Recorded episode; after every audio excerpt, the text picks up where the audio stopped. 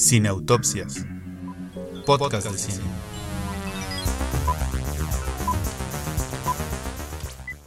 También es verdad que al menos eh, desde mi experiencia, las reflexiones sobre los Óscares, por qué deberían importarnos o por qué no deberían importarnos, son más bien intuitivas, no hay como una especie de eh, compendio, dossier, libro, entrevistas que nos permitan formarnos una opinión y por eso decidimos hacer este programa. Así que como primera pregunta para nuestros invitados, les vamos a decir, les vamos a pedir que nos den su opinión, su respuesta a la pregunta ¿por qué deberían importarnos o no los premios Oscar? Ale Vega. Creo que es una respuesta un poquitito complicada porque bien podríamos como personas adentradas en el cine platicar de que no están todas las películas, de que siempre se elige las opciones más seguras, de que probablemente tienen ya un canon que, que, siguen esas películas para llegar ahí. Y sin embargo, no dejan de ser importantes. Creo que siguen siendo relevantes porque para empezar están elegidos por una academia que empezó en 1927. Entonces, realmente ahí existe gente que, es, que ha trabajado en la industria desde siempre prácticamente. Entonces, se puede definir como que esta academia son personas dentro de la industria que saben de lo que hablan, pero ya un poco más adentrados, como bien dijiste, ya descubriendo el cine como tal y viendo más cosas, uno entiende que eh, no son películas malas, pero es una opción muy segura. Son importantes porque son películas que creo que en la mayoría, la mayoría de la gente puede estar muy puede tomarlos como guía para ver todo lo que lo que se va a premiar y eso en teoría está bien, digo, es parte de, pero no pueden ser como un canon específico porque sí tendríamos que ver más cine para aprender a, a, separarlas de otro tipo de, de, de, de hechuras, ¿no? Por llamarlo de alguna manera. Para ser un poco más concluyente, no es que sean lo que dicta, lo que tiene que ser, sin embargo, pues se entiende de dónde viene y entiende, se entiende por qué la gente que a lo mejor no está tan adentrada en estos, en estos temas, pues puede seguirlos como, como una guía de las películas más padres o mejor hechas. Pues yo creo que como en muchas cosas, eh, eso de debería, pues no tiene tanto cabida, porque pues es como tratar de hacerlo obligatorio, ¿no? Y, y así como cuando se habla de una película y se dice, es que esta creo que es una película que deben ver o no deben ver, yo siempre ahí como que salto un poco y digo, no, o sea, finalmente eh, creo que hay, hay para todos los gustos y también creo que depende mucho desde qué punto estés parado, ¿no? Eh, a nivel industrial, eh, para las majors en los Estados Unidos, pues podrían decir que sí, podrían ser importantes, que sí deberían ser importantes. a nivel cineastas, pues también dependiendo cuál sea tu interés como cineasta, quizá introducirte en una industria como la de Hollywood, pues obviamente terminan siendo importantes, ¿no? Pero si a mí me preguntas como público y como una parte del público, o sea, porque el público es muy diverso, eh, pues para mí no, no deberían ser importantes. De hecho, mi reflexión podría llevar un poco a que en realidad no soy como tan... Eh, no me gustan tanto los premios, ¿no? En primer lugar. Eh, disfruto más los ejercicios que se hacen a finales o inicios de cada año de las reflexiones de los listados de, cada uno, ¿no? Por ejemplo, de cada uno de los presentes, me interesa más el listado de cada uno de ustedes que las nominaciones al Oscar. ¿Por qué? Porque hablan de una diversidad de cine, hablan de una riqueza personal de cada uno de nosotros y me permiten descubrir en muchos casos muchas más películas que las que aparecen nominadas en los Oscars. Entonces, pues yo dejaría un poco en duda eso de deberían o no deberían y este prometo más adelantito justificar algunos puntos que creo que son relevantes. Muy bien, Enrique, muchas gracias. Freddy Montes, ¿tú qué nos cuentas? Bueno, como primer punto, creo que sí, creo que el debería de importarnos no, no tiene tanto espacio, precisamente por eso. Sin embargo, creo que funcionan más como evento, o sea, no, no, no viéndolo desde el tema del cine, no viéndolo desde el tema de qué le puede aportar a la cinematografía, ya sea hollywoodense, ya sea obviamente menos internacional, porque son premios de, de Hollywood, por más que se han querido abrir y demás, siguen siendo premios de, de la casa. Sin embargo, no deja de ser un, un evento, un evento importante, un evento que, que va más allá de, porque a final de cuentas pues ganar un Oscar te puede hacer la carrera Olivia Colman es la actriz quizá más importante del momento y no la conocía nadie antes de que ganara el Oscar por The Favorite. A final de cuentas, díganle a ella si no es importante el Oscar, ¿no? O sea, pregúntenle a ella si no importó. Entonces, creo que va más allá, no por el tema del cine, no porque premien a lo mejor, porque no es el caso. Además, se están premiando entre ellos. Y se sabe, es bien sabido que hay funciones entre amigos y que el chiste es premiarse entre, entre ellos. Por ahí habrá una que otra cosa que les llame la atención, pero en general esa es, esa es la idea. Entonces, insisto, creo que importa más como evento que para el, digámoslo, para el apoyo al cine. Como evento es muy importante, es un, es un evento importante, como lo son muchos más eventos en otras industrias. Ahí creo que yo que es donde radica, donde radica eso. Le da mucho valor a una película, a un actor estar nominado. Entonces hay importancia en los Oscars, sí, pero no va por el lado de la calidad de las películas. Y ya exactamente más adelante haremos una autopsia de eso con otras preguntas que trae el, el señor productor. Pero de entrada, creo que nos debería de importar, o si la pregunta sería por qué nos tiene que importar, por eso, por lo que le puede dar a las personas que están ahí, por lo que puede dar como evento, no al cine lo que acabas de platicar es muy cierto. Es una cuestión de premiarse entre sí y estamos hablando pues, de la industria más conocida en el, del, en el mundo, ¿no? Entonces, a partir de eso y de que se ha encontrado la fórmula para llegar a estos premios, creo que esa es la base de lo que, de lo que de la importancia, de la importancia de estas películas, porque son películas que llegan a muchos lados, son películas que, digo, ya no, ya no solo en México, que somos vecinos de, de, ¿no? Eh, creo que llegan a muchísimos lados, creo que es, es la, la oportunidad de que las vea gente de todo el mundo y por eso precisamente se vuelven relevantes, por el alcance que tiene Hollywood y por, porque a partir de eso son esas las que llegan, ¿no? Digo, recientemente hemos visto películas que de pronto rompen barreras como Parasite o como Drive My Car, pero eso es súper reciente, realmente todo se ciñe a la propia industria que todo el mundo conoce y a, a, apreciada o no todo el mundo hemos visto. Pero la la cuestión se mantiene. O sea, pero ¿por qué los Óscares, Enrique? Bueno, es que la pregunta es muy, muy amplia, ¿no? Quizá me gustaría añadir algunos datos también a la pregunta anterior, ¿no? Porque se habla sobre a quiénes son importantes los Óscares. Y por ejemplo, en un estudio del año pasado, que publicó eh, que es un sitio especializado en, en, números deportivos, pero que bueno, aquí está avalado por números, de los 100 shows de televisión más vistos eh, en vivo en los Estados Unidos, porque hay que pensar que a raíz de la transformación de los medios, eh, la televisión se ha vuelto primordial para el asunto de los eventos en vivo, ¿no? Y bueno, uno de los grandes shows últimamente pues viene siendo la, la guerra, ¿no? que siempre se ha vendido como un show desde, desde los 90 hasta nuestros años como un show en vivo. Eh, pues encontramos eventos deportivos, encontramos hasta un especial de ópera entre los 100 más vistos, encontramos, eh, no sé, por ejemplo, el fútbol americano colegial, encontramos eh, eventos de los Juegos Olímpicos, eh, hasta el desfile de, de acción de gracias, pero no encontramos un evento relacionado al cine. Es decir, a la gente que ve televisión en vivo, por lo menos en los 100 shows más populares en los Estados Unidos, sitio donde los Óscares este, se realizan, pues por lo menos a esa parte de la, gente no, no le importan, por lo menos como show de televisión en vivo, ¿no? Porque falta por eh, buscar si la gente los ha visto de alguna otra manera, ha llegado a los números de los Óscares de otro tipo, pero bueno, por lo menos visto como show, no. ¿Y eso a qué, a, a qué ha marcado, por ejemplo, el año pasado, la ceremonia del Oscar? Pues tuvo el menor número de televidentes en su historia. En 2021, 10.4 millones lo vieron, mientras que en 2020 fueron 23.6 millones. Es una caída del 56%.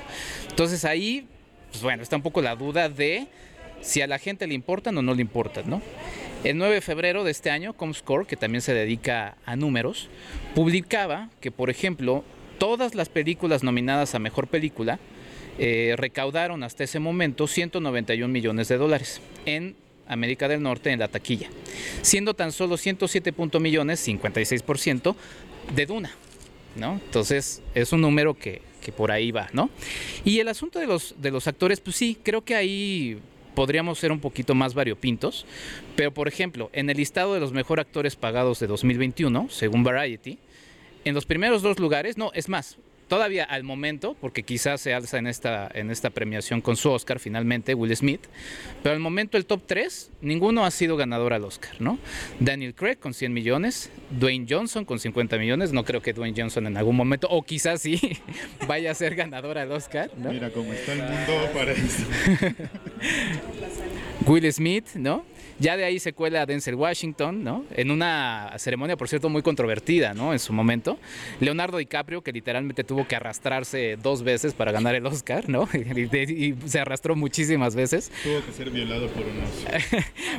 Mark Wahlberg, ¿no? Ya después otra vez se cuelan Jennifer Lawrence, que sí, Julia Roberts, que sí, Sandra Bullock, y finalmente Ryan Gosling. Pero mira, por ejemplo, en el top 10 nos encontramos con cinco que no. Es decir, y bueno, ya ni mencionar a quienes se han eh, introducido en todo este universo de Marvel, ¿no? En donde pues, pues literalmente les viene o, les va el asunto de, ser o no nominados, ¿no? Y, bueno, en el otro asunto de por qué terminan siendo tan populares, pues también podría ampliar muchísimo, ¿no? O sea, sí es el cine que más nos llega a México y a muchas partes del mundo, ¿no? Pero eso significa que es el mejor cine yo lo pondría mucho entre dudas, ¿no? ¿Es el cine con el que más cómodo nos sentimos? Posiblemente, pero ¿por qué? ¿No? O sea, ¿por qué ese tipo de narrativas son con las que más cómodos nos sentimos, ¿no? ¿Por qué ese tipo de historias? ¿Por qué ese tipo de, visiones, ¿no? Y quizá voy a ser un poco extremista, pero creo que no es este, creo que no está eh, de, de a gratis. Pero hay que pensar a la industria audiovisual proveniente de Hollywood, sí como una herramienta de hacer llegar narrativas de un país como los Estados Unidos. ¿no? O sea, lo que hacen sí es a partir de ahí ir mostrando una narrativa y también a la par irse nutriendo de otras narrativas a favor de su propia narrativa. Es decir, ahí vemos ejemplos como los de Coco, ¿no? O Colombia, alias Encanto, ¿no? Entonces ahí vamos viendo. Digo, me gusta mucho el trabajo de los mexicanos en, Estados Unidos. Habrá que ver la próxima película de Alejandro González Iñárritu, filmada en México. Habrá que ver lo de Alfonso Cuarón con Roma. Bueno, ya lo vimos. Que creo que son ejercicios lindos. Pero no dejan de ser realizadores que ya hacen un cine eh, con, eh, con ese tipo de narrativas.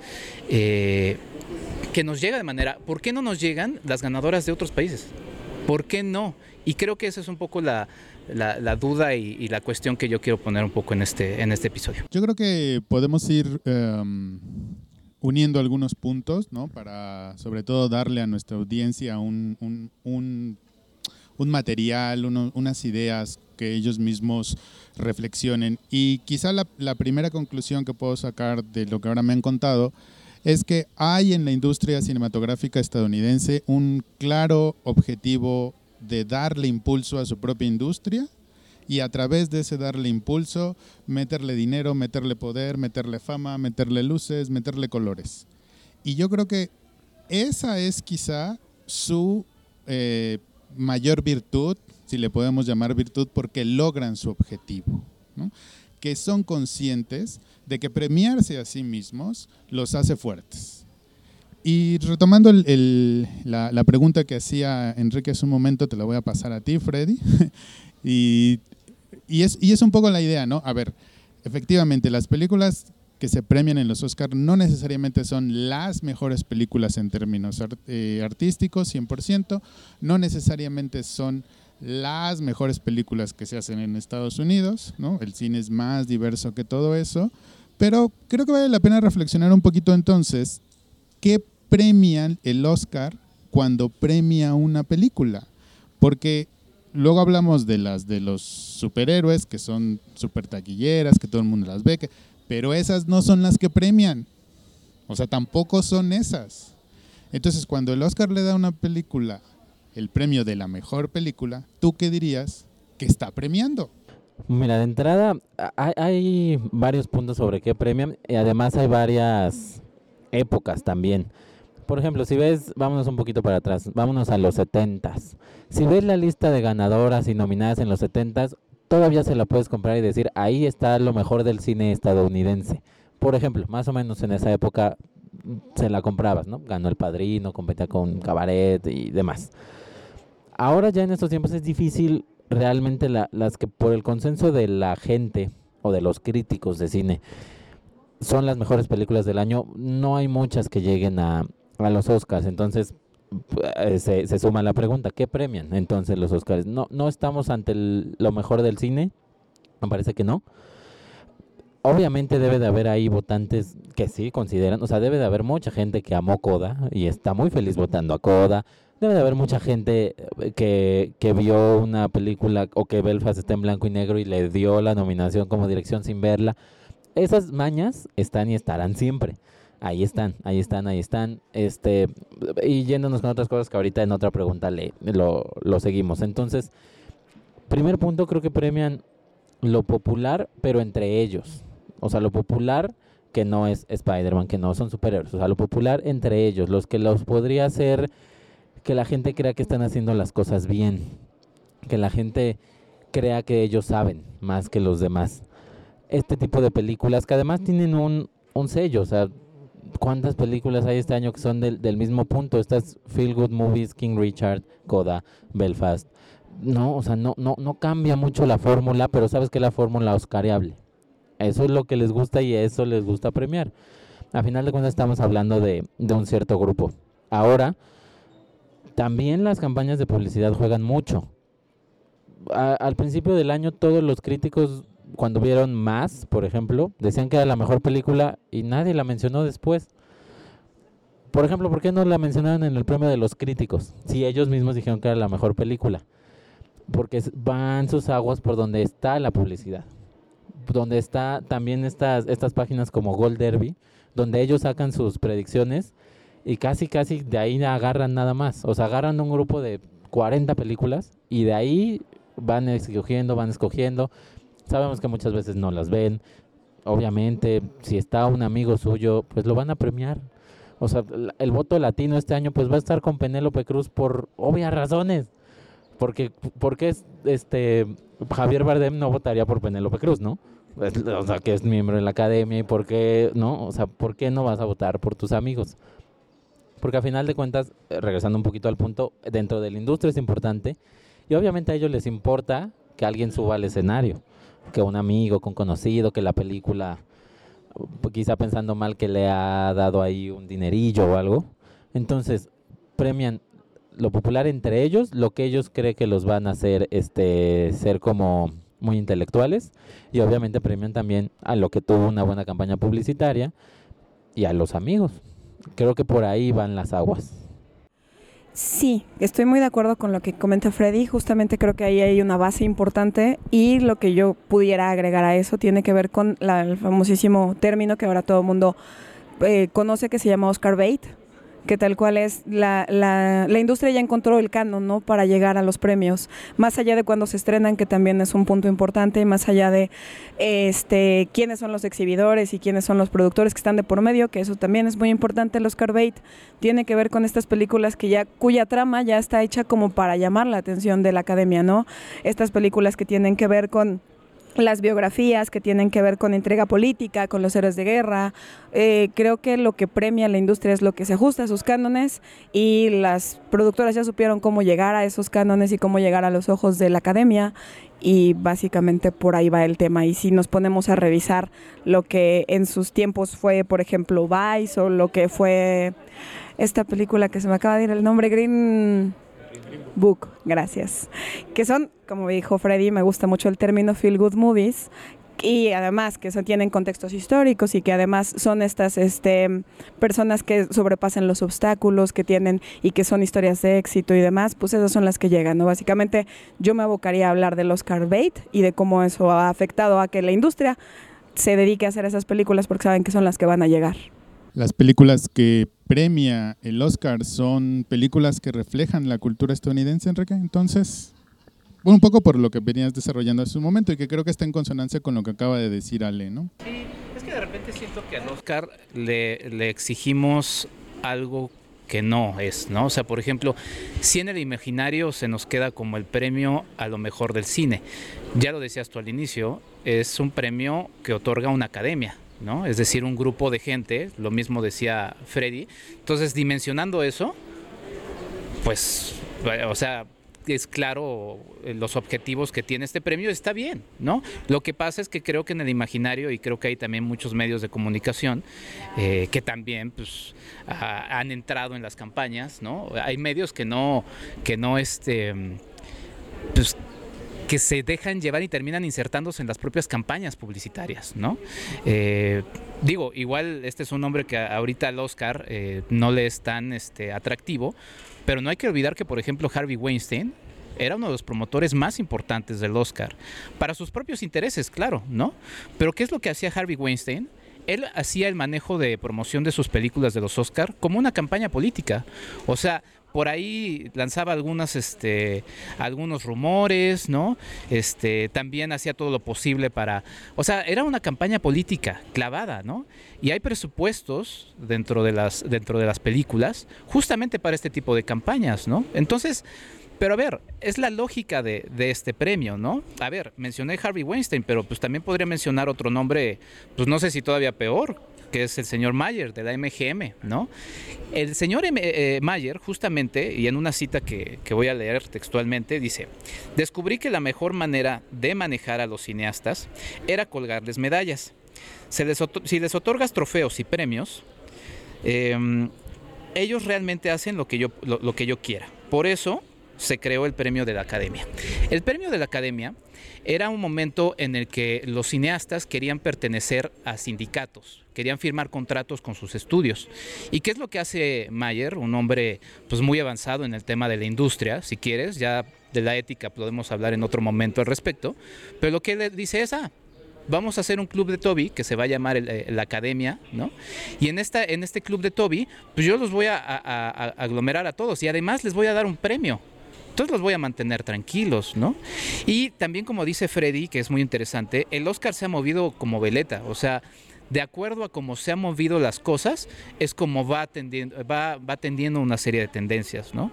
Y digo, a ver, otra vez, estamos viendo al Oscar como, lo que es, ¿no? Eh, hay, un, hay un escritor, que se, un investigador que se llama Alejandro Pardo, que publicó un libro que se llama Europa frente a Hollywood, breve síntesis de una batalla económica y cultural, que sostiene que la internacionalización del negocio del cine está llevando a difuminar las fronteras entre la, nacionalidad, de las empresas y de las películas. Y por ejemplo, en otro tipo de textos, se habla de cómo ya la manufactura de las películas, porque ya son productos.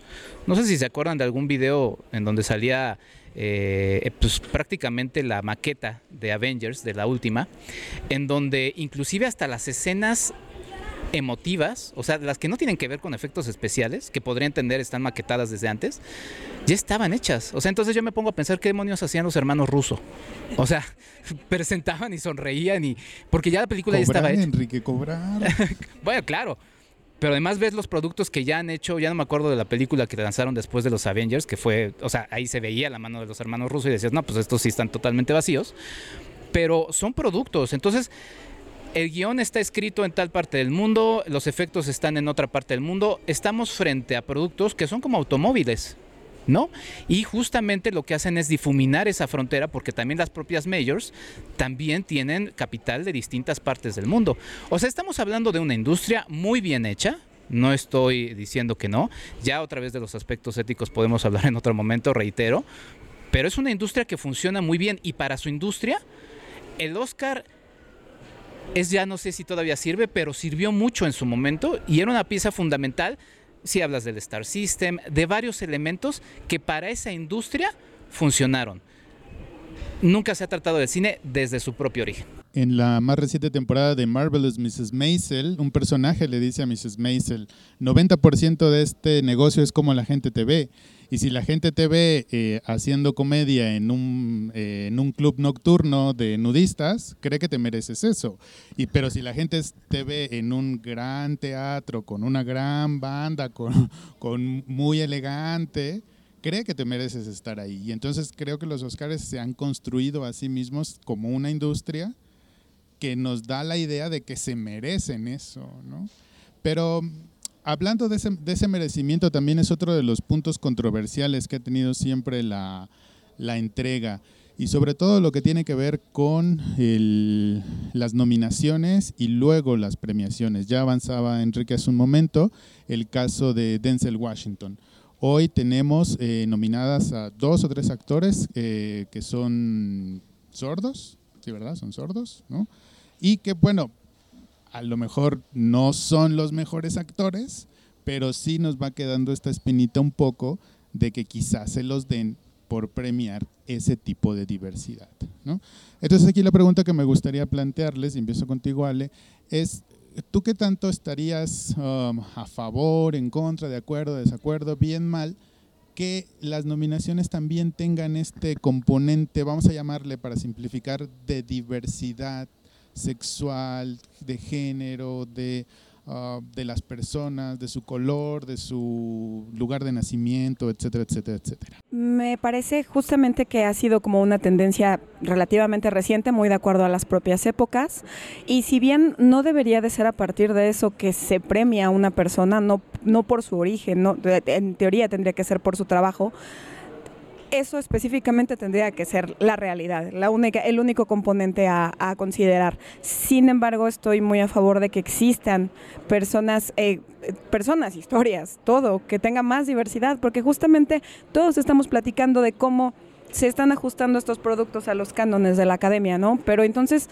si empezamos a meter un poco más y se empieza a exigir la diversidad de, todas las áreas, ¿no? No nada más de las personas, sino de las historias, sino de los contextos, sino de los lugares, pues vamos a tener otro tipo de cosas, van a llegar otro tipo de cosas a los oídos de la gente, a lo mejor la gente que no está tan clavada en la cinefilia, va, a llegar a ver cosas distintas. Entonces, estoy muy a favor de que existe la diversidad y sin embargo, sí creo que pues si estamos hablando de una, de una academia que premia el trabajo de la gente, los premios deberían ceñirse al trabajo. Eso creo que sería sintetizar un tema muy, muy amplio que podría dar para mucho más, pero si me preguntas mi opinión personal, sí debería de haber, debe, debe de seguir existiendo la diversidad, muy aparte de que se premie la chamba. Sí, eh, un, tema amplio y controversial, ¿no? Porque efectivamente hay mucha invisibilización de muchos grupos en la industria del, cine norteamericano. Pero tú cómo lo ves, Freddy? Esta cuestión de la diversidad, del talento, que debería pesar un poquito más. Yo creo, y nada más dando un, un spoiler de la siguiente pregunta, yo creo que al final de cuentas los, los Oscars en esta idea que comentan, bueno, ya han comentado todos, de que tratan de adaptarse a final de cuentas su idea es que los vea la gente, como que sus películas las vean y demás.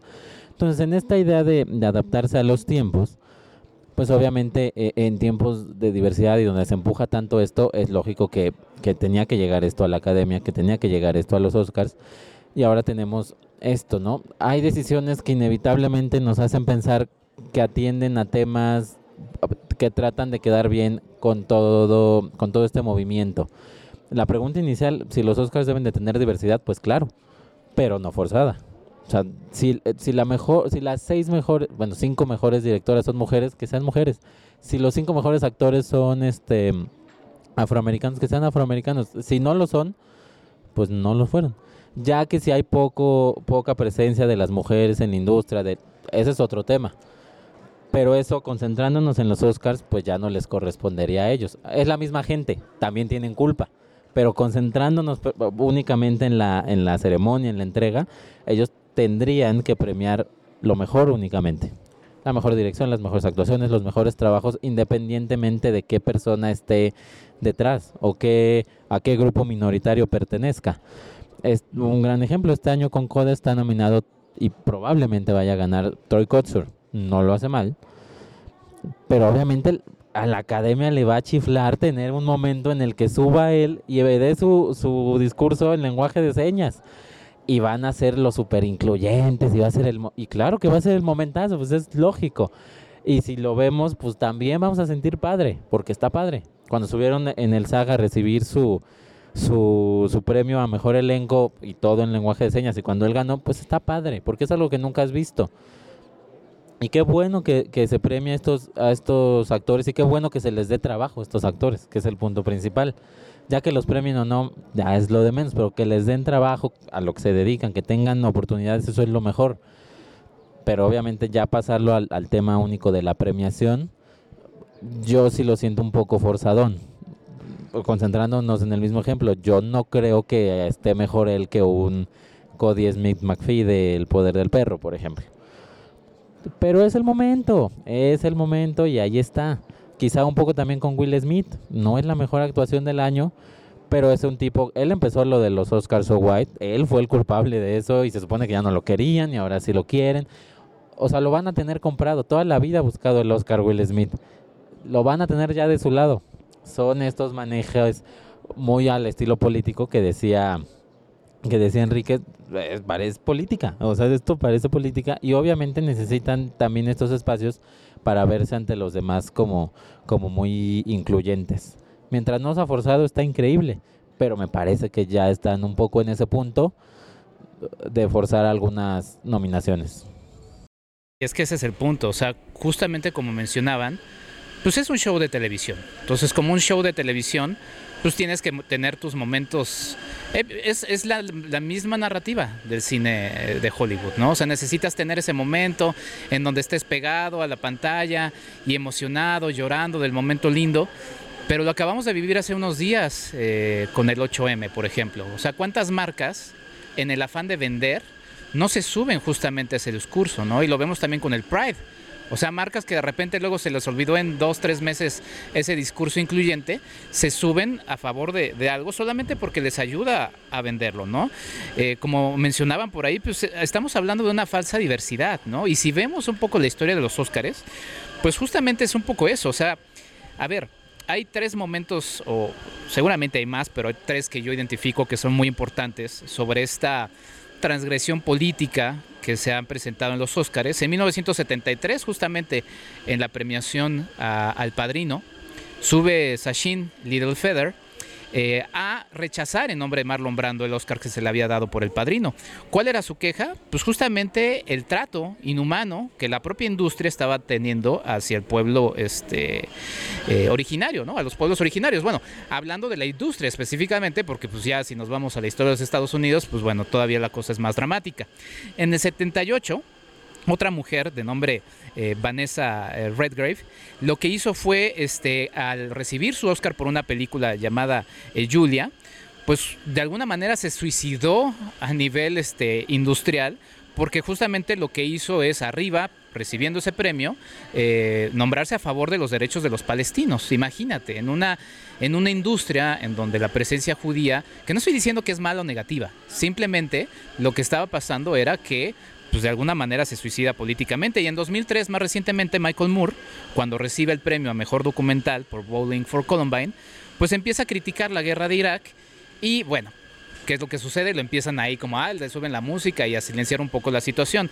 ¿Qué es lo que ha pasado sí con los Óscares? Que han tenido de alguna manera una especie como de de momentos así de, ay, vamos a ser un poquito más incluyentes, ¿no? Llama la atención, por ejemplo, quizá nos encontremos eh, frente al quinto western que se premia como mejor película, ¿no? Si hablamos de Power of the Dog un poco en ese sentido, pero por ejemplo uno de sus géneros más populares, eh, pues nada más ha ganado cuatro, cuatro ¿no? Y si ahí nos vamos, pues ninguno de John Ford, que es uno de los personajes más importantes del cine en los Estados Unidos, ¿no?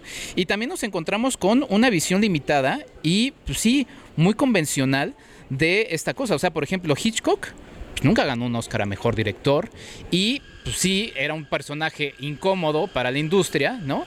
Pero también un tipo muy interesante, ¿no? Y por ejemplo, también ahí nos vemos, sí, ahorita está, es, muy interesante también el asunto de Drive My Car, que es una película que que si vemos inclusive nominada mejor película nos dice, ah, hay una especie de apertura, pero lo mismo pasó con Parásitos, que inclusive gana eh, el premio a mejor película, pero pues ninguno de sus actores está nominados a mejor actor, ¿no? ¿Por qué? Y, ves la terna, por ejemplo, de esta nueva eh, selección de nominados a mejor actor, pues son las estrellas que están ahí insertadas, son los que forman parte de una industria. Ah, sí, vamos a ser muy atrevidos, pero eh, vamos a guardarnos algunas cartas también para, para nosotros. Es, es interesante, pero te digo otra vez, es una lógica de industria, ¿no? Muy bien, entonces, eh, Creo que podríamos un poco concluir, coincidir en que puede ser que las películas que se premian en los Oscars o que ellos nominan estén bien, nos pueden gustar, nos pueden disgustar, pero no hay que perder de vista que es una industria y que como industria va a responder a lógicas de mercado, va a tratar de adaptarse a tendencias culturales que le permitan ser más popular, tener más dinero, tener más fama, y eso puede ser lo más seguro que vaya en detrimento del auténtico talento y de la auténtica creatividad en el cine. Bueno, si esta fuera la última entrega del Oscar, Ale Vega, ¿el mundo se perdería de algo? ¿Seríamos peores personas? ¿Qué pasaría? ¿Tú qué te imaginas que, que pasaría si ya no existiera el Oscar? no sé si seríamos peores personas. Creo que vamos a tocar una parte importante que fue lo que, lo que ya habíamos mencionado anteriormente, con que si bien estamos hablando entre cuatro personas muy adentradas en el mundo del cine, si lo abrimos al público, el público suele tomar esta premiación como una guía para ver esas películas, ¿no? Eh, ¿Cuáles están mencionando o por qué o qué, qué, de estas encontramos en el cine? Lo que quizás se perdería sería eso, un poco eh, la exposición de estas películas a un público que no está tan metido en el cine, ya quizá no llegarían a estos contextos de ya todo el mundo las vio, ya todo el mundo las buscó. Y, volvemos a lo mismo, no porque necesariamente sean las películas que se tienen que ver, sin embargo eh, hay que considerarlo como lo que son, ¿no? Lo que el público en general de pronto toma como una guía, eso dejaría de existir. Creo que eventualmente tendríamos alguna premiación de otra manera. Creo que esta, esta tradición y estas, estas ganas de llegarle a la gente que, que se crean a partir de la propia industria, como lo mencionó Enrique, sucederían eventualmente a lo mejor más diversos, a lo mejor provenientes de otra de otras compañías, pero volvería a suceder. Y este, lo último, quiero también retomar algo muy importante que dijo Freddy, sería esto, ¿no? De la exposición que le da a los, a los actores y a los, a los productores y a toda la gente involucrada en el cine, porque puede, pueden pasar de ser eh, totalmente desconocidos a ser the next best thing, como, como, como, el, el término como tal, como el caso de Olivia Colman, por poner uno de muchos que a partir de que dices el ganador del Oscar o el nominado al Oscar y anunciados como tal, ya son otra persona, ¿no? Tienen otro nivel, por, por llamarlo de alguna manera. Creo que eso es lo que se perdería y tampoco es gran cosa, ¿no? Tampoco es como que, ¿y qué vamos a hacer? Y nos vamos a dar de topes contra la pared, creo que no es así. Sin embargo, de esos dos, tres detalles, así sería. Sí, eh, no nos vamos a morir evidentemente si no hay este premiación del Oscar. Este, no pasa nada, no pasa nada. Pero, a final de cuentas, retomando eh, el punto, si los Oscars son para premiarse entre ellos, es un impulso de la industria, es un show de la industria del cine hollywoodense, yo sí creo que que no existan los Oscars sería un golpe obviamente duro para la industria de Hollywood. Necesitan a alguien que les diga que lo están haciendo bien y que se vendan. Y si algo saben hacer los gringos, pues es venderse. Se venden ante el mundo, lo, lo decía Enrique, como si fuera la mejor película la que gana. Pues no lo es, pero ellos lo venden así y hay gente quizá fuera del medio que lo cree y que cree que es la mejor actuación y que cree que es, que, es lo mejor. Se saben vender perfectamente bien. Entonces, un día no, no hubiera una ceremonia de los Oscars, o dejara de haber, mejor dicho, a quien terminaría afectando sería la industria.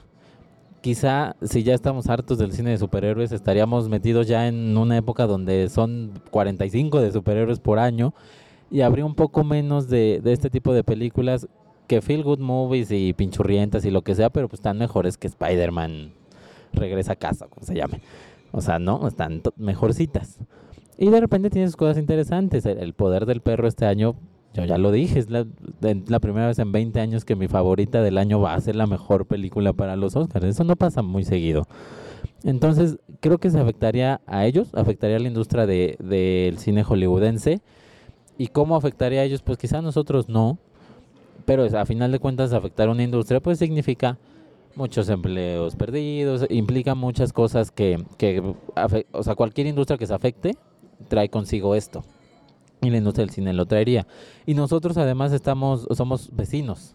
Es decir, cuando Eugenio Derbez quiso dejar de ser Ludovico Peluche, pues corrió a Estados Unidos. Y ahí está, con una película nominada al Oscar. Cuarón, Del Toro, Iñárritu, Lubeski van para allá. O sea, si a, si, a, si a un país que quiere, o, a cineastas que quieren crecer en el ámbito internacional le afectaría, pues sería México. Porque al primer punto al que quieren brincar, o al que buscan brincar, o al que es natural brincar por la cercanía para los cineastas mexicanos es Estados Unidos, a fuerzas. quizá, yo creo incluso que, que, el estilo del cineasta mexicano podría funcionar mejor en Europa, si brincaran hacia, hacia Europa, pero no es sencillo. Y Estados Unidos sí, en, para la industria del cine y para todas otras. El mexicano va hacia allá, va hacia el norte. Entonces sí creo que afectaría obviamente a la industria, por el tema de los empleos, por el tema de que se dejarían de hacer películas de este estilo. Y al lado de los mexicanos por eso. Ya no habría tanta industria para correr, digamos así, o para crecer, o el término que le quieran poner. Creo que ahí estarían las, las afectaciones. Y, ahí está. Y obviamente ya el tema de los comerciales y otras cosas que, ya ya.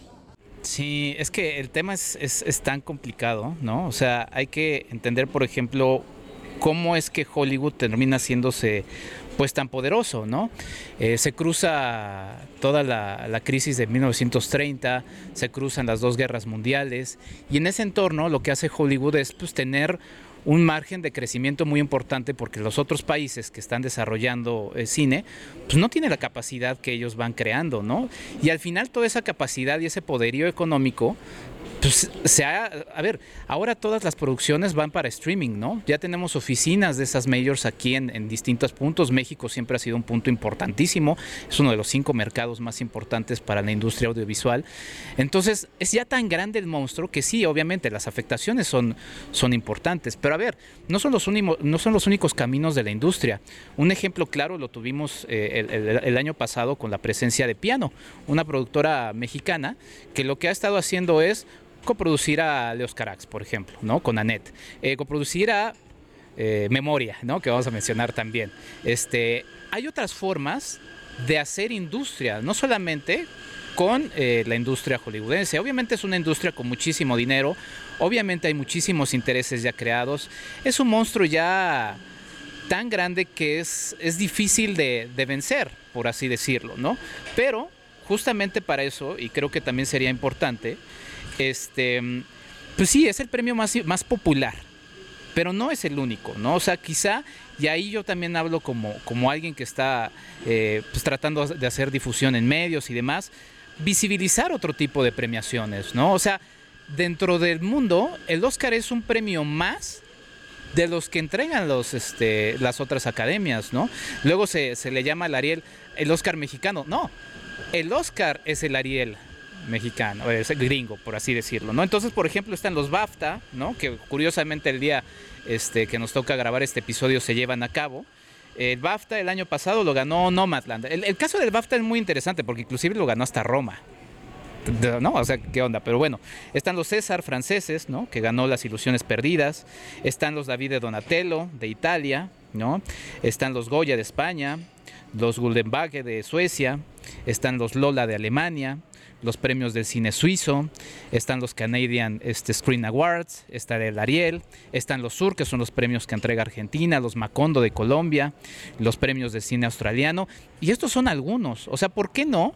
Y aquí como medios, y creo que sería importante, sí, se perdería la visibilidad de otras películas, pero ya se pierde la visibilidad de otras películas. ¿Por qué no los medios, inclusive cuando es el Ariel mexicano, no hacen toda la parafernalia que sí hacen con los Óscares, ¿no? ¿Por qué no hacerlo sí con el Ariel? Por lo menos con un premio que habla de un cine hecho en México. ¿no? Y quizá dar, digo, las redes sociales han funcionado muy bien para visibilizar estos otros premios, ¿no? Los más cercanos, como el Goya, el BAFTA, de alguna manera. Pero ¿por qué no visibilizar todos estos premios que ah, les aseguro, a mí me pasó, que yo no conocía el nombre de muchos de estos premios, ¿no? Y el otro, el otro elemento que creo que es importante, eh, la formación de públicos. O sea, si desde, desde niños, si desde niños nosotros formamos a un público que esté interesado en otro tipo de cine, en otro tipo de, formas de contarnos historias, pues seguramente les va a llamar la atención y en algún momento van a decir, ¿sabes qué? Ya me aburrí de este tipo de cine, ¿no? Y entonces podrán encontrar que hay otras formas de hacer y contar que sí valen la pena, ¿no? ¿Qué es lo que pasa? Pues todos fuimos instruidos por Disney, ¿no? Y no me voy a meter ahorita a hablar de Disney, que ya estoy ahí preparando un episodio al respecto de mi podcast, pero desde ahí vamos con eso, ¿no? O sea, de propia voz, de gente de la animación en México, que ha tenido contacto, por ejemplo, con Canadá, que ha hecho un trabajo de animación muy importante, vemos todas estas eh, dinámicas de, de, negociación fuertes en donde Disney llega y les dice, a ver, muy padre sus animaciones canadienses y todo eso, pero le van bajando un poco de, de huevos a su, a, su, a su difusión. O no les traigo el próximo estreno de Star Wars, ¿no? O sea, de viva voz, de gente que está en la industria. Y son así, son así de agresivos y lo han sido en toda su historia. Porque parece, digo, parece que es un poco ajeno, pero veamos la narrativa un poco de la guerra actual, ¿no? Siempre, ah, sí, puedes hablar de lo que... Es como cuando invaden a los, a los japoneses, ahora que hablaba de Dry Car, que menciona ahí un poco Hiroshima, cuando los invaden, les dicen, sí, ustedes pueden hablar de lo que sea, siempre y cuando sea un poco parecido a lo que nosotros pensamos. Ah, pues ahí está, ¿no? Libertad de expresión por un lado, pero por el otro lado, siempre de acuerdo a lo que nosotros pensemos. Y creo que ese es el peligro de un, de un asunto que, pues yo insisto, la verdad es que ha perdido el interés de mucha gente, ¿no? Y quizá ahí está un poco el asunto. El Oscar, la verdad es que está pataleando entre algunos ejercicios del premio más popular, por ahí mencionaron hacer el premio más popular a la gente, a la gente ya no le importa, pero entonces ahí estamos hablando de una formación también de, públicos, ¿no? En fin, un tema muy amplio. Bueno, y ya para ir finalizando nuestra, nuestra charla, eh, me gustaría, bueno, si quieren ah, hacer una reflexión final sobre lo que hemos estado platicando o simplemente contarnos cuál ha sido su momento más what the fuck con los Oscars, los que más los hizo enojar o el que más les divirtió o el que más los sacó de onda, lo que ustedes quieran. Ale Vega. Pues mira, los voy a relacionar, voy a aprovechar para hacer la reflexión y contarte el momento. Primero que nada, creo que el momento que pudiera yo resaltar y que a mí me, hizo mucho me hizo mucho eco fue el, esta polémica de La La Land diagonal Moonlight, ¿no? Sin embargo, eh, bueno, ese fue uno de los más choqueantes y se habló muchísimo de que estaba como muy planeado para llamar otra vez la atención de la gente y pues obviamente sí hizo mucho eco en la prensa, ¿no? Pero mi favorito personal es el que yo sí llegué a las lágrimas tal cual, fue cuando ganó Parasite Mejor Película, entonces era una película que yo valoré y quise y disfruté locamente y en el momento en el que ganó me pareció que era un poquito un triunfo de los externos dentro del Oscar, ¿no? Ya no, ya no era como la padrísima, la The Pursuit of Happiness de Will Smith, ¿no? Ya llegaba una que no tenía nada que ver con el canon y, lo lograba y eso me pareció como muy bonito y a mí, me, me, llevó a la, a la lagrimita, al ojito Remy y justo esa es mi reflexión de los Oscars. Tendría que, mi conclusión sería como de vamos a tomarlo como lo que es, como este premio que es el más conocido, y vamos a divertirnos y a criticarlo y a hacer quinielas y a quejarnos de que ganó la que no nos gustaba y, y tomarlo como lo que es, ¿no? Como una especie de evento, como si fuese casi un evento deportivo, pero en lo concerniente a la cinefilia y al conocer más de la industria, pues no nos ciñamos a eso, ni dejemos que la gente se ciña a eso. Si nosotros somos los que estamos cercanos al cine, los que hemos llegado a conocer otros lados, y otras industrias y otras películas y otras formaciones, pues vamos a tratar de darle exposición a esas cosas, ¿no? No vamos a hablar por enésima vez de la película que es eh, King Richard, por vuelvo a lo mismo porque me parece que es muy dentro del canon. No vamos a hablar por enésima vez de King Richard que ya todo el mundo vio. vamos, a, vamos a dejar que pasen los Oscars y hacer quinielas con ellos y se acabó, pero vamos a abocarnos a lo que a lo que valdría la pena exponer y entonces pues no demos al final de cuentas es no le demos tanta importancia a la premiación, tomémosla como un evento más y si se nos permite y si tenemos la, eh, el acercamiento, eh, llegar a, a otras industrias y a otras, a otras maneras de premiar, como lo dijo Enrique, que también es importante. Esa sería la reflexión final. Sí, digo, por momentos sí me parece que La La Land Moonlight se lleva de calle todo. fue muy extraño eso que pasó. Este, como estrategia de mercadotecnia, me parecería hasta tonto que lo haya, que lo hubieran hecho un año después de que hicieron lo mismo en Miss Universo, pero nunca hay que dudar de, la gente de, la industria. Pues, a final de cuentas sirvió, ¿no? Sirvió para esos fines. Yo creo, yo estoy completamente de acuerdo. Creo que se vale este, adentrarse, hacer quinielas. No hay necesidad de ni de aplastarlos ni de endiosarlos está bien, si quieres gastar tu domingo tres horas de verlos, está bien. Si quieres hacer quinielas, está bien. Si no los quieres ver, pues tampoco te hace un, mal cinéfilo por no saber quién ganó el Oscar o por enterarte un día después.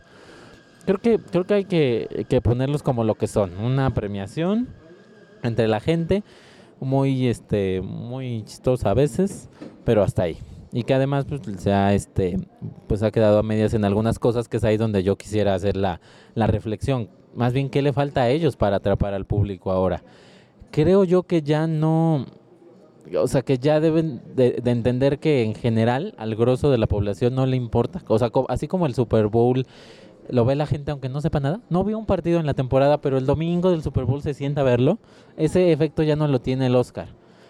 El Oscar yo creo que le deberían de hablar a su target, o sea, ya hacer ceremonias para la gente que saben que lo va a ver.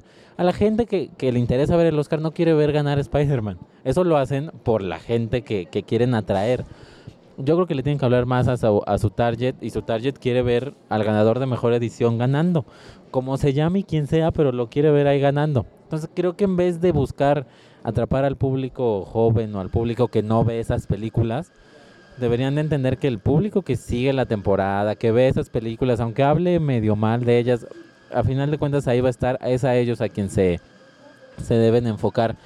Y pues nosotros como, o sea, en la parte de, de la crítica de cine y de lo que hacemos, pues también entenderlo como un premio que hay que, que hay que seguir. Nos gusta no a final de cuentas, sí es la premiación más, más importante del mundo, eso es un hecho. Y es como, es como un comentarista deportivo. O sea, no vas a narrar siempre finales del mundo. A veces te va a tocar narrar un Juárez Mazatlán. Pues te aguantas, ¿no? O sea, es parte de la industria sí, Cannes, sí, todos los festivales, sí, el, pues parte de eso son los Oscars y pues también date. Es, hay que hacerlo, hay que hacerlo, ¿no? Porque es parte de la industria. Entonces yo creo que, que ahí está mi, mi, reflexión. Sí, yo básicamente pienso lo, mismo. O sea, es un premio que si atrapa a alguien, pues está bien. O sea, aquí aquí parecerá un poco broma, este, pues no se le juzga a nadie, ¿no? O sea, si a ustedes les gustan, está bien, pero yo creo que sí hay un papel de quienes nos dedicamos un poco al análisis, eh, pues de señalar algunas cosas que creo que no están mal. O sea, de repente a mí me han dicho, este, ay, pues para odiar mucho a los Óscares, este, que no los odio, la verdad es que me dan igual, este, hablas mucho de ellos, Ok, entonces, ¿qué me quieres decir? Que no puedo hablar mal, o sea, que no puedo puntualizar los elementos que creo que están mal, ¿no? Y creo que eso es un poco también, y eso es una reflexión de los medios en, en muchas cosas, ¿no? De repente yo me encuentro a mucha gente que dice, es que lo tuve que ver porque no quería quedar fuera de la conversación. ¿Eso qué significa? Que estamos siendo justamente parte de una conversación que se nos está marcando y que si sale alguien, pues ya estás fuera y adiós, out, ¿no? Cuando hay una riqueza de cosas, que creo que valen mucho la pena, ¿no? Antes de cerrar con mi, con mi reflexión final, quería mencionar algunas cosas que me, que me, que me han parecido graciosas, ¿no? El asunto de, pues sí, del Oscar político, ¿no? En 2013, por ejemplo, o sea, ese sí fue como un momento what the fuck. O sea, siempre ha tratado de ahí como de, de, de, que no es político el premio y demás. Pero si se, si se les olvida en algún momento, Michelle Obama, desde la propia Casa Blanca, entregó el premio a mejor película. A Argo. O sea, o sea, así o más clarito el asunto, ¿no? Y bueno, también me parece un poco ridículo, y ahí sí es algo a, manera personal, porque, pues sí, o, sea, siempre que yo escucho a estas este, estrellas de Hollywood hablar de cosas este, políticas y demás, pues yo pienso en Gal Gadot can cantando Imagine este, desde su mansión, ¿no? Eh, o sea, ya, ya, ya es una cosa como absurda, ridícula. Y un momento creo que desperdiciaron, y justamente al nombrar a Harvey Weinstein como lo hice, pues fue todo este asunto de Me Too. O sea, hubiera sido muy contundente que las mujeres no asistieran a esa ceremonia. Imagínate, o sea, hace unos días yo llegué a mi salón de clases y no estaban mis alumnas presentes, de manera voluntaria afortunadamente. ¿Qué tal hubiera pasado que en la ceremonia de los Oscars no hubieran presentado? Hubiera sido un golpe de alguna manera. Si quieres igual no hubiera sido tan contundente, pero hubiera sido importante. ¿Qué es lo que pasa?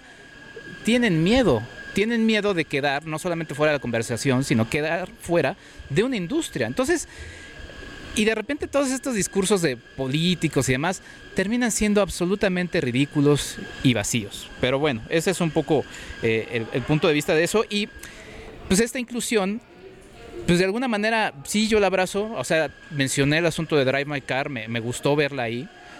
Pero también de alguna manera se convierte como una especie de, pues sí, como de bolsa de trabajo, de quiénes van a ser los nuevos que van a entrar a la industria, quiénes van a ser los nuevos jugadores, en una industria que cada vez va tendiendo más hacia esta, eh, pues sí, internacionalización. Entonces, pues bueno, siempre hay muchos elementos. Yo con, con lo que me quedaría es que vivimos afortunadamente tiempos muy distintos a los que, por ejemplo, en los 90, los Oscar eran como lo más importante, ¿no? O sea, yo me acuerdo que mi papá siempre decía, ah, vamos a ver los Óscares para ver las películas que se van a estrenar, ¿no? Eh, porque además era otro tipo de industria, llegaban más tarde las películas.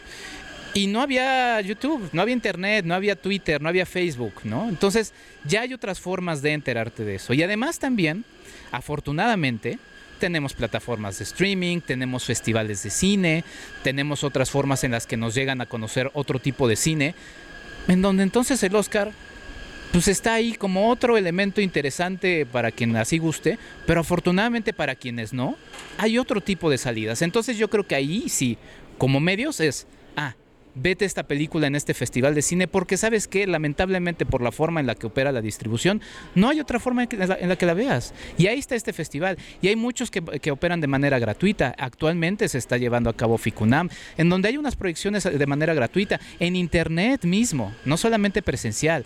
Entonces pues yo diría eso o sea salgámonos de la conversación. El Oscar está ahí estará ahí, es una industria muy poderosa que no dejará de funcionar porque además, pues como es muy buena, pues ahí está McDonald's, ahí está Coca-Cola, este, pues se van transformando.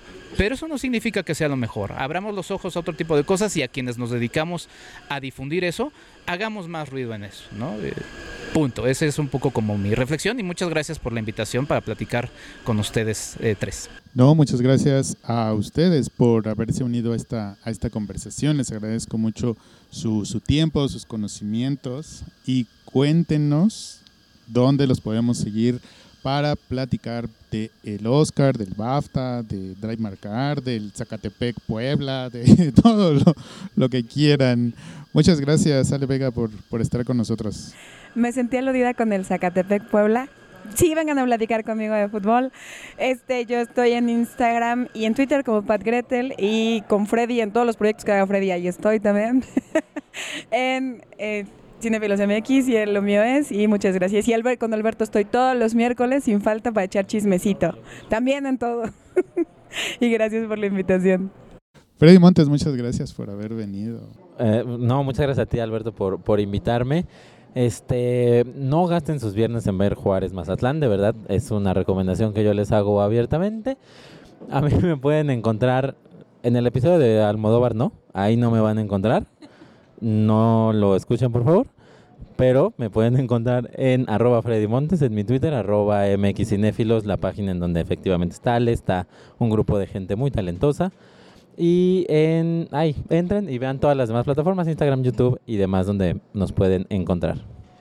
Muy bien, pero ya va a haber una segunda parte de Almodóvar, ya va a haber una segunda parte. Pues que venga a ver quién, porque yo, ya, yo de Almodóvar ya no hablo. Vetado. Vetado. Eh, Enrique Figueroa, muchas gracias por, por tu tiempo, por, por tu punto de vista. No, pues muchísimas gracias a ti, Alberto, por la invitación. Ya sabes, tú dices Rana y yo salto.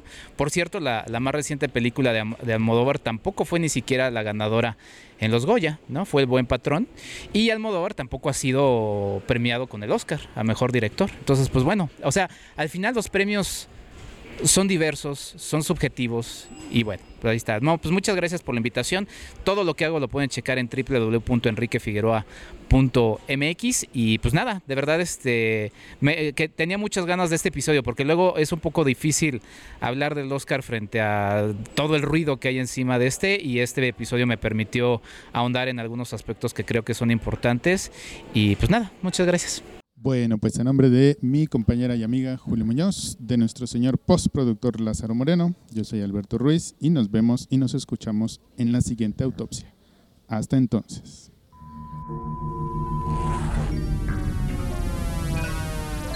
Cineautopsias. Podcast de cine.